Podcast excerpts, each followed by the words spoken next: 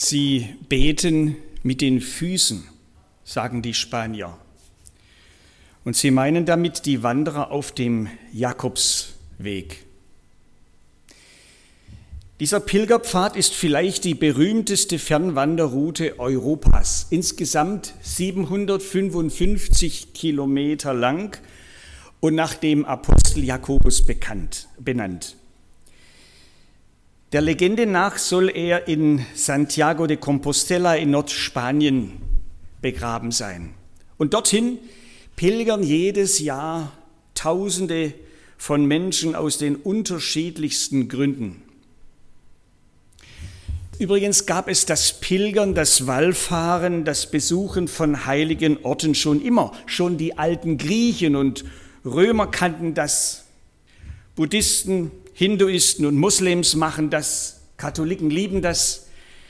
Und für viele Pilger ist das mit dem aufrichtigen Wunsch verbunden, durch diese nicht selten sehr anstrengende Pilgerreise zu einem ganz bestimmten Wallfahrtsort, einem berühmten heiligen Platz, Gott ein Stückchen näher zu kommen. Manche glauben sogar, dass Gott all diese Mühen einer Wallfahrt honoriert und dann ihnen gewissermaßen auf ihr Lebenskonto gutschreibt. Wenn man sowas dann mehrmals in seinem Leben macht, dann kann man sich quasi den Himmel erwandern. Und so pilgern die Moslems nach Mekka, die Hinduisten nach Benares am Ganges, die Shintoisten zum Nationalheiligtum in Ise und die Buddhisten zu irgendeinem berühmten Tempel, dessen Besuch besondere Segnungen verspricht. In den letzten Jahren erfreut sich das Pilgern zunehmender Beliebtheit auch bei Leuten, die mit Religion eigentlich von Haus aus nichts am Hut haben. Schuld daran ist unter anderem Harpe Kerkeling, ein Fernsehkomiker und Entertainer. Er hat sich nach einem Hörsturz und einer Gallenblasenoperation vor einigen Jahren eine Auszeit genommen und ist mit kleinem Gepäck und großen Erwartungen das größte Stück des Jakobswegs gelaufen. 600 Kilometer in sechs Wochen. Als er wieder zurück war und sich von den Strapazen etwas erholt hatte, da hat er über seine Erfahrungen, die er auf der Wanderung gemacht hat, ein Buch geschrieben.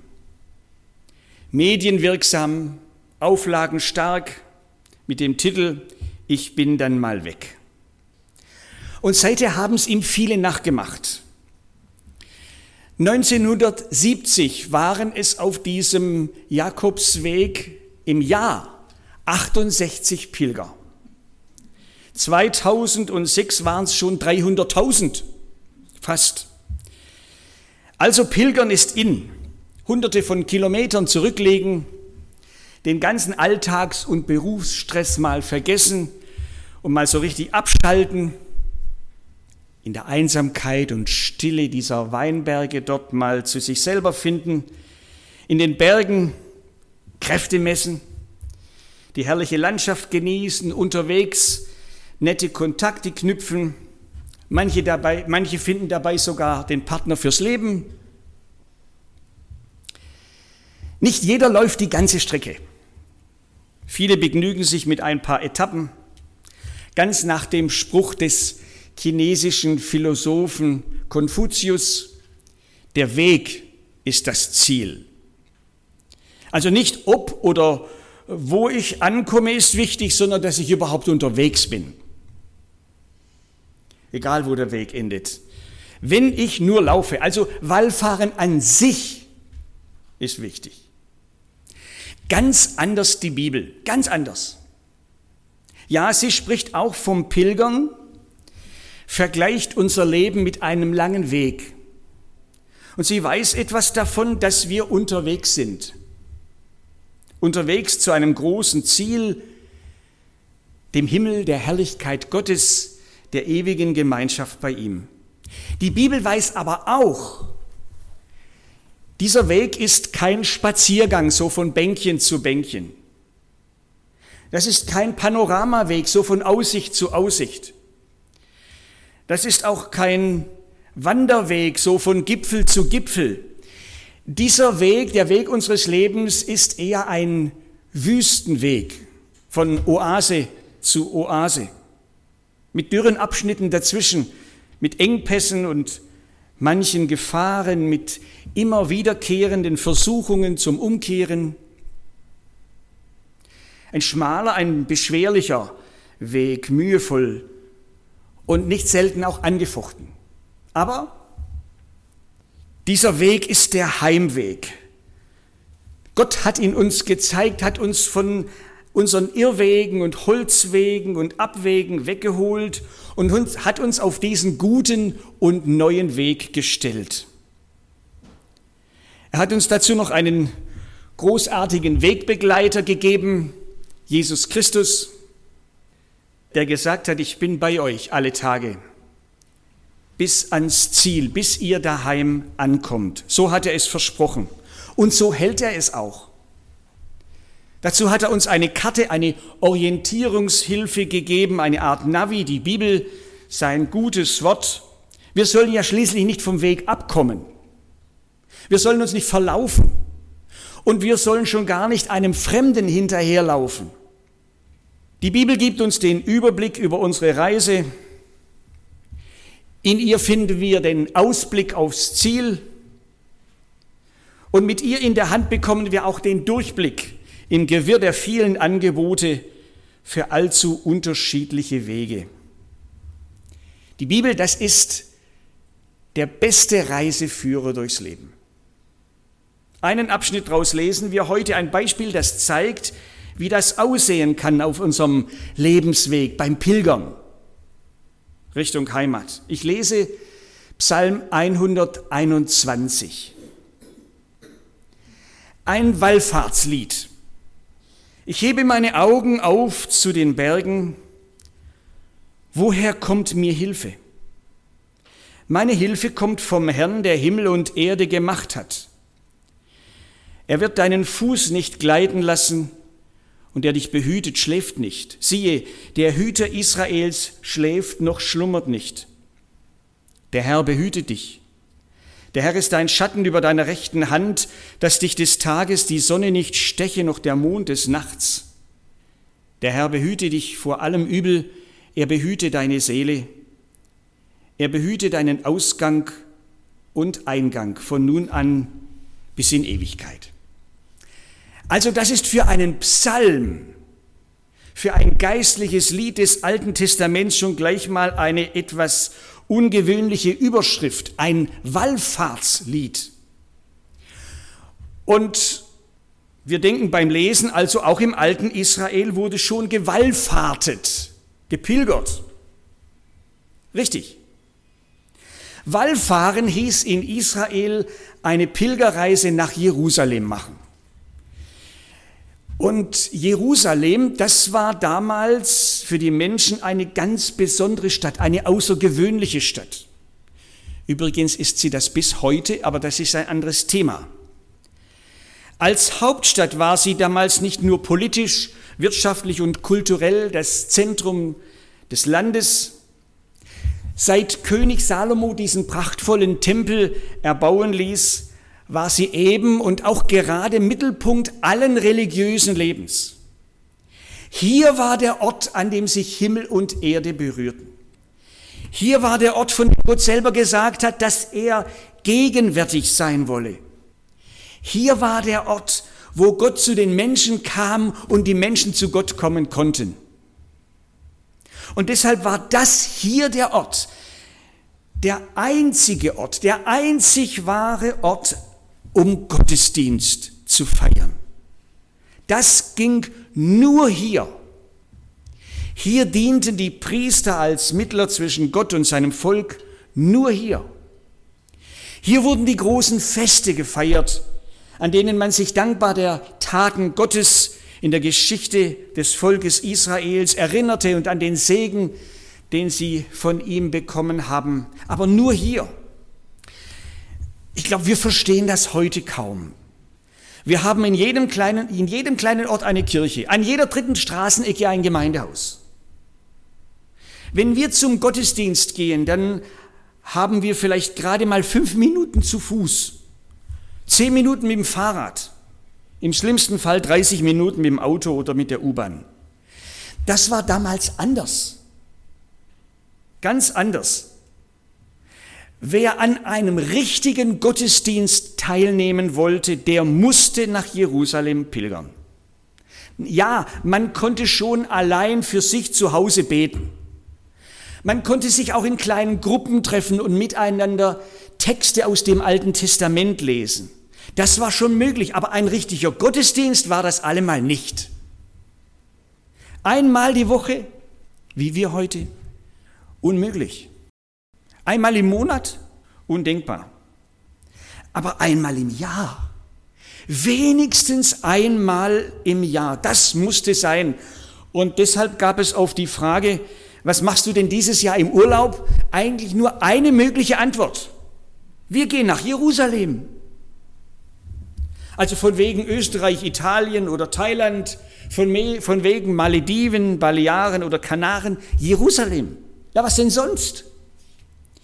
Und wenn wir ein bisschen den alten Texten der Bibel lauschen, dann entdecken wir an vielen verschiedenen Stellen des Alten Testaments eine ungeheure Sehnsucht nach dieser Stadt.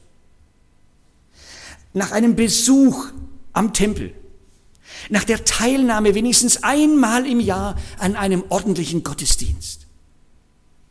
Und wenn es dann endlich soweit war, oft nach Monaten des Wartens, des Planens, des Vorbereitens, dann sind sie losgezogen.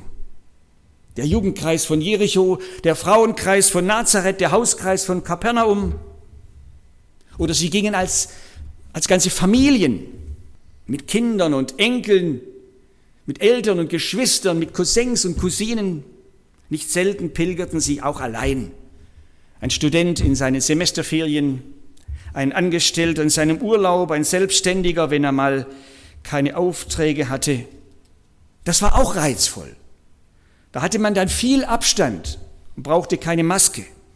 So, und beim Pilgern auf diesem langen Weg nach Jerusalem haben die Leute gesungen. Gesungen. Also jetzt nicht, das Wandern ist des Müllers Lust oder You Never Walk Alone, sondern eben solche Wallfahrtslieder. Viele davon sind auf der Reise entstanden, wurden auswendig gelernt, wurden weitergetragen und weitergesungen. So auch unser Text, unser Lied, dieser Psalm 121. Gut, jetzt müssen wir nicht gleich jeden Sonntagmorgen, wenn wir uns zum Gottesdienst aufmachen, unterwegs kräftig singen. Es ist zurzeit sowieso nicht ganz so einfach mit den vielen Aerosolen und was es da alles in der Luft gibt. Aber wenn wir etwas von dieser Sehnsucht nach der Nähe Gottes im Herzen tragen, wenn wir etwas von dieser großen Erwartung an den Gottesdienst mitbringen, wenn, wenn man uns etwas von dieser Freude abspürt, wir dürfen hier zusammen mit anderen in einer ganz besonderen Weise Gott begegnen, dann wäre das doch was.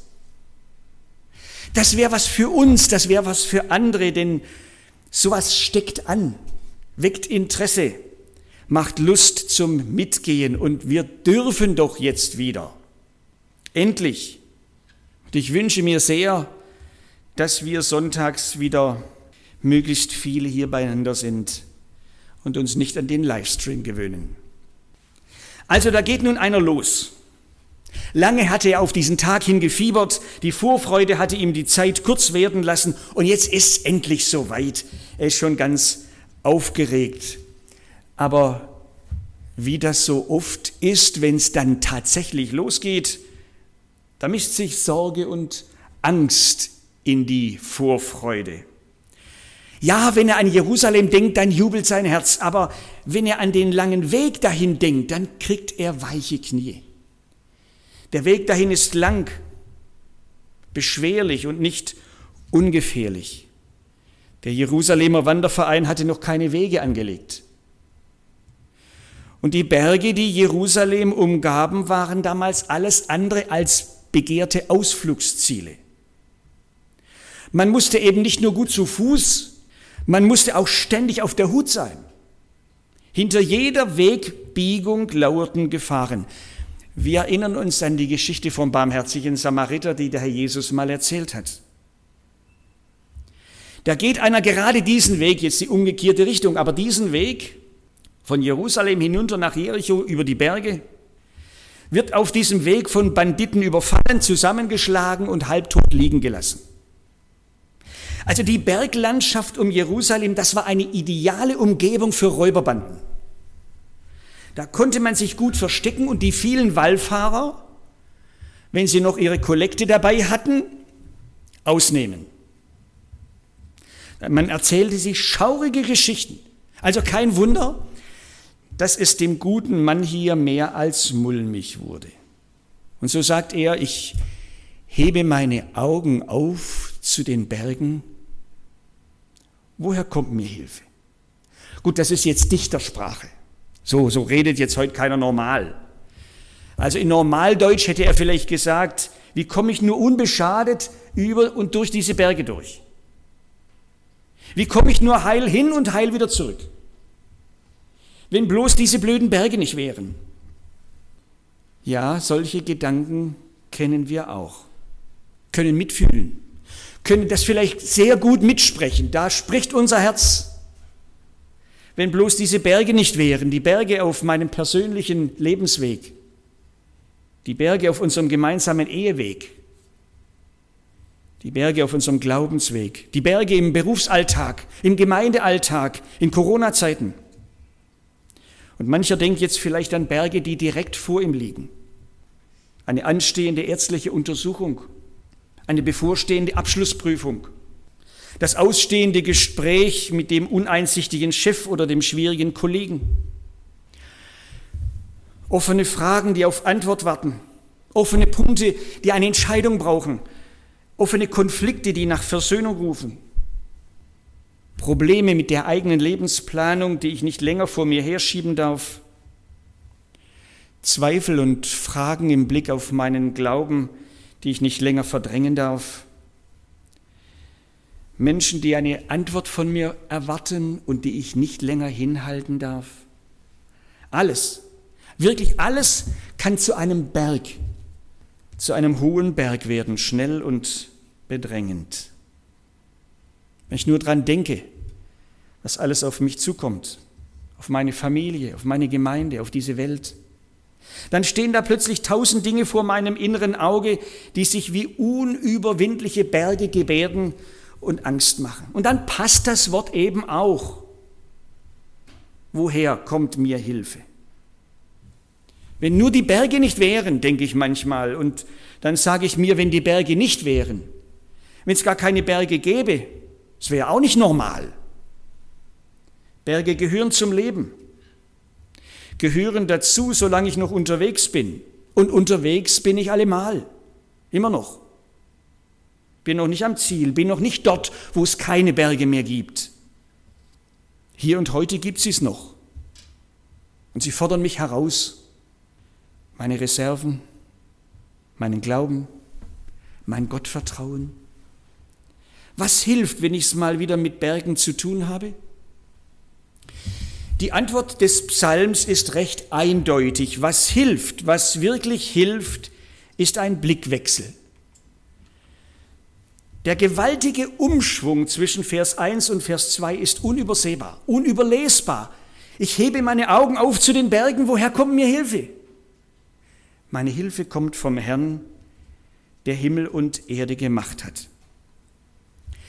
Hatte jener Pilger bis jetzt die Berge fest im Visier, so fasst er plötzlich den Herrn, den Schöpfer des Universums, ins Auge und es fällt ihm wie Schuppen von den Augen und er denkt, Mensch, was mache ich denn hier gerade? Ich will doch zum Tempel. Ich will doch zum Gottesdienst. Ich will doch in Gottes Nähe. Und dieser Gott, zu dem ich beten will, den ich verehre, den ich lieb habe, der mir alles bedeutet, das ist doch nicht irgendein Lokalgott von Jerusalem. Auch kein Bezirksgott von Judäa und schon gar kein Nationalgott von Israel. Das ist der Schöpfer und Herr dieser ganzen Welt, der alles gemacht hat, der alles in seiner Hand hält, allem gewachsen ist auch den Bergen. Aber wie konnte ich das nur vergessen? Wie konnte ich diesen guten, großen, allmächtigen Herrn nur aus den Augen verlieren? Diesen Herrn, der unser Volk mit starker Hand aus der Sklaverei Ägyptens geführt hat. Diesen Herrn, der in der Wolken- und Feuersäule vor unseren Vorfahren herging, der uns in tausenden Gefahren beschützt und sicher ins Land gebracht hat. Diesen Herrn, der trotz all unserem Versagen, trotz all unserer Schuld, trotz all unserer Treu und Glaubenslosigkeit uns die Treue gehalten hat und uns im Glauben gehalten hat bis heute. Wie konnte ich ihn nur vergessen, diesen Herrn, der uns durch das Wort des großen Propheten Jesaja erinnert und ermahnt, hebt eure Augen in die Höhe und seht, wer hat das geschaffen? Weißt du nicht? Hast du nicht gehört, der Herr, der ewige Gott, der die Enden der Erde geschaffen hat, der wird nicht müde, der wird nicht matt. Er gibt dem Müden Kraft und Stärke genug dem Unvermögenden. Hebt eure Augen in die Höhe. Hebt eure Augen in die Höhe. Also der Blickwechsel ist die Hilfe. Für ihn damals und für uns heute, egal vor welcher Art von Bergen wir stehen. Der Blickwechsel hilft. Und angesichts, wer angesichts sich auftürmender Berge den lebendigen Gott wieder in den Fokus bekommt, dem wird geholfen. Wer umgeben von Fragen und Zweifeln, von Anfechtungen und Schwierigkeiten dem Wort der Bibel nachkommt, lasst uns aufsehen auf Jesus, dem wird geholfen. Wer mitten in aller Not, Angst und Sorge seine Augen auf ihn, auf Jesus richtet, dem wird geholfen. Was ist passiert? Nun, die Berge waren immer noch da mächtig und bedrohlich wie vorher, aber die große Angst war überwunden. Das Herz wurde getrost, wurde von Frieden erfüllt und ganz gewiss, ich bin auf diesem Weg durch die Berge nicht allein. So wie wir das vorhin in diesem schönen Lied gehört haben. Und liebe Freunde, wir wissen doch viel mehr als jener Mann des Alten Testaments. Wir kennen doch Jesus, den Immanuel, den Gott mit uns und den Gott für uns, der uns immer wieder freundlich und herzlich einlädt und vielleicht das gerade heute tut durch diese Predigt. Sieh doch auf mich. Ich bin bei dir. Ich begleite dich auch über die Berge. Nochmal, der Blickwechsel macht den Unterschied. Nicht das Ignorieren der Berge. Nicht das so tun, als gäbe es die Berge gar nicht. Auch nicht das fromme so tun. Wir sollen die Berge nicht wegbeten. Wir sollen von ihnen wegsehen, auf ihn, auf Jesus. Auf den Gekreuzigten, der unsere Sünde getragen hat und dafür mit seinem Leben bezahlt und uns so gezeigt hat, wie viel wir ihm wert sind. Blicken auf Jesus, den Auferstandenen, der lebt und uns so eine lebendige Hoffnung gegeben hat, eines Tages bei ihm anzukommen und für immer bei ihm zu sein. Auf Jesus blicken, den Erhöhten, der für uns betet und uns so Mut macht, im Vertrauen auf seine Hilfe weiterzugehen, den nächsten Schritt und mit ihm auch Berge zu überwinden. Ein anderer Psalm, Psalm 34, unterstreicht dieses schöne, dieses Wort mit diesen schönen Worten. Wer zum Herrn aufschaut, wer zum Herrn aufschaut, der wird strahlen vor Freude und sein Vertrauen wird nicht enttäuscht. Also der Blick auf Jesus, der hilft. So, jetzt könnten wir eigentlich Schluss machen und nach Hause gehen. Aber dann wären wir eine Station zu früh ausgestiegen. Dann würden wir uns um etwas ganz Entscheidendes bringen. Nach dem Blickwechsel kommt der Subjektwechsel. Wer das nochmal liest, diesen Psalm, der merkt, in Vers 3 spricht jemand anderes. Vers 1 und 2 ist in der Ich-Form, erste Person Singular. Vers 3 und 8 ist in der Du-Form, zweite Person Singular. Was ist denn da passiert? Nun, dazu muss man wissen, wenn jemand sich damals auf eine Reise begeben hat, dann hat sich die ganze Familie am Hauseingang versammelt. Und dann gab es für die Reise nicht nur ein Reiseproviant, sondern einen Reisesegen. Dann gab es zum Abschied nicht nur einen Abschiedskuss, sondern ein Abschiedswort.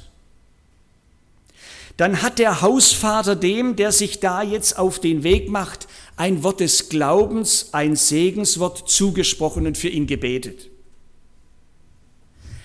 Vers 3 bis 6 ist der Segenszuspruch, Vers 7 und 8 das Segensgebet. Also ich finde das großartig. Da hat jemand eine lange Reise, einen weiten, beschwerlichen und nicht ungefährlichen Weg vor sich. Berge aller Art und Größe erwarten ihn, Gefahren bedrohen sein Leben. Und dann stellt sich da einer zu ihm und spricht ihm den Segen Gottes zu und betet für ihn. Wir sind alle unterwegs miteinander, gemeinsam auf dem Weg des Glaubens. Keiner von uns ist schon am Ziel. Ja, ich weiß, die Berge, die, die Wege, die wir persönlich gehen und geführt werden, sind sehr unterschiedlich. Manche unter uns gehen einen schweren Weg gerade. Manche von uns haben hohe Berge vor sich und manche haben die letzten Schritte vor sich. Nicht wenige haben Angst, was da kommt. Sollten wir als Gemeinde des Jesus Christus, als Familie Gottes, als Brüder und Schwestern uns nicht gegenseitig diesen Dienst tun, vielleicht noch mehr als bisher? Einfach einander immer wieder Mut machen einander immer wieder den Glauben stärken, einander immer wieder Gottes Wort und seinen Segen zusprechen und füreinander beten. Nein, nicht, nicht leichtfertig und auch nicht oberflächlich dem anderen auf die Schulter klopfen, ach komm, es wird schon, du packst das, alles wird gut. Nein, so nicht. Wir wissen doch, dass das nicht stimmt. Wir wissen es doch, dass eben nicht immer alles gut wird. Solches Gerede verletzt mehr, als es gut tut, schafft Distanz, macht die Not des anderen eher noch größer. Was macht der Hausvater hier? Was tut er? Was sagt er? Er weist mit jedem Satz auf Gott, spricht groß von ihm, sagt immer er, er. Ich glaube, wir können einander gar keinen besseren Dienst tun, als einander immer wieder auf ihn, auf Jesus hinweisen. Manche weisen auf sich selber. Ah, ich habe das auch schon erlebt. Mir ging es auch schon so dreckig. Und dann kommen lauter Ich-Geschichten. Das will der andere gar nicht hören. Die helfen ihm auch nicht, die braucht er auch gar nicht. Was er aber braucht, ist der freundliche, verständnisvolle Hinweis auf Jesus. Der gemeinsame Blick mit ihm zusammen auf ihn, den Heiland, den Helfer, den guten Hirten. Du, Jesus ist auch bei dir. Er begleitet auch dich, er behütet auch dich, er sorgt auch für dich. Er kennt deinen Weg, er kennt auch die Berge und er kennt auch jetzt gerade deine Angst in deinem Herzen. Und jetzt lass uns gemeinsam ihm vertrauen. Er ist größer, größer als die Angst, größer als die Probleme, größer als die Berge, größer als alles. Ihr könnt heute, wenn ihr von der Wanderung oder der Fahrradausfahrt wieder zurück seid, den Psalm nochmals in Ruhe lesen, Vers für Vers, Wort für Wort. Und dann all diese Worte, die jetzt folgen, auf die ich nicht näher eingehen kann, für euch nehmen. Vers 3 bis 6. Gott ist bei dir, wenn du Gefahren ausgesetzt bist, die du nicht vorhersehen konntest. Gott ist bei dir, wenn du in Situationen gerätst, in denen du nicht mehr selber dich schützen kannst, im Schlaf zum Beispiel. Und dann Vers 7 und 8, das Gebet, du, ich bete für dich, dass er, dass Gott selbst dich vor allem Bösen bewahrt, auch vor dem Bösen. Dass er dich behütet, deinen Leib bedroht von Müdigkeit, Krankheit und Tod, deine Seele bedroht von Angst, Sorgen und Unglauben. Ich bete für dich, dass er auf dich acht gibt, auf dem Hinweg und auf dem Rückweg und an jedem Tag auf deinem Lebensweg, bis du daheim bist am Ziel. Gibt es einen schöneren Dienst, den wir einander tun können? Einander auf Jesus, den allmächtigen und fürsorgenden, liebenden Herrn hinweisen? Einander Worte des Glaubens und des Segens zusprechen, die ihn, die ihn, unseren Herrn Jesus, groß machen. Und dann füreinander beten zu dem, der versprochen hat, ich bin bei euch alle Tage bis ans Ende der Welt. Lass uns das üben. Üben. Gelegenheiten dazu haben wir sicher genug. Ich bete. Vater im Himmel, du hast uns Jesus Christus und mit ihm den Weg des Glaubens geschenkt. Manche sind noch gar nicht, noch gar nicht lange drauf, stolpern die ersten Schritte. Andere sind schon länger unterwegs. Manche haben zig Jahre schon hinter sich und die Erfahrung gemacht, Jesus ist bei mir, was auch kommt. Jetzt lasst uns einander Mut machen, einander auf Jesus weisen, der uns begleitet, für den die Berge auch Berge sind, aber denen er gewachsen ist und der versprochen hat, uns über all die Berge drüber zu bringen, bis wir am Ziel sind. Bitte dich von ganzem Herzen, dass wir das in, auf unserem Lebensweg, in unseren Lebenssituationen, da wo wir jetzt gerade stehen, erleben und glauben dürfen. Amen. Letztes Jahr lief zum ersten Mal in den Kinos die Verfilmung des Romans Der Club der singenden Metzger von Louis Andrich. Der schwäbische Metzgermeister Fidelis Waldvogel wandert um 1920 herum nach Amerika aus. Seine Leidenschaft ist neben dem Handwerk das Singen. Und so singen sie in diesem neuen Land bei jeder Gelegenheit. Kein schöner Land in dieser, Stadt, in dieser Zeit. Muss sie denn, muss sie denn zum Städeli hinaus, Schwäbisch halt. Volkslieder. In North Dakota heiratet Fidelis seine Eva. Und zur Hochzeit singen sie ein Lied, das viele von uns kennen. So nimm denn meine Hände und führe mich. Und ich habe mir sagen lassen, dass das heute in Norddeutschland noch sehr gerne bei Hochzeiten gesungen wird, bei Hochzeiten. Hier im Süden singt man das eher bei nicht ganz so freudigen Ereignissen. Aber egal, der Text ist die Bitte eines Menschen, der sich in Gottes Hände gibt. Ich mag allein nicht gehen, nicht einen Schritt. Und die dritte Strophe dieses Liedes fasst vieles zusammen, was ich euch heute sagen wollte. Wenn ich gleich gar nichts fühle von deiner Macht, du führst mich doch zum Ziele, auch durch die Nacht. So nimm denn meine Hände und führe mich bis an mein seliges Ende und ewiglich. Vielleicht hilft das, vielleicht hilft einfach das.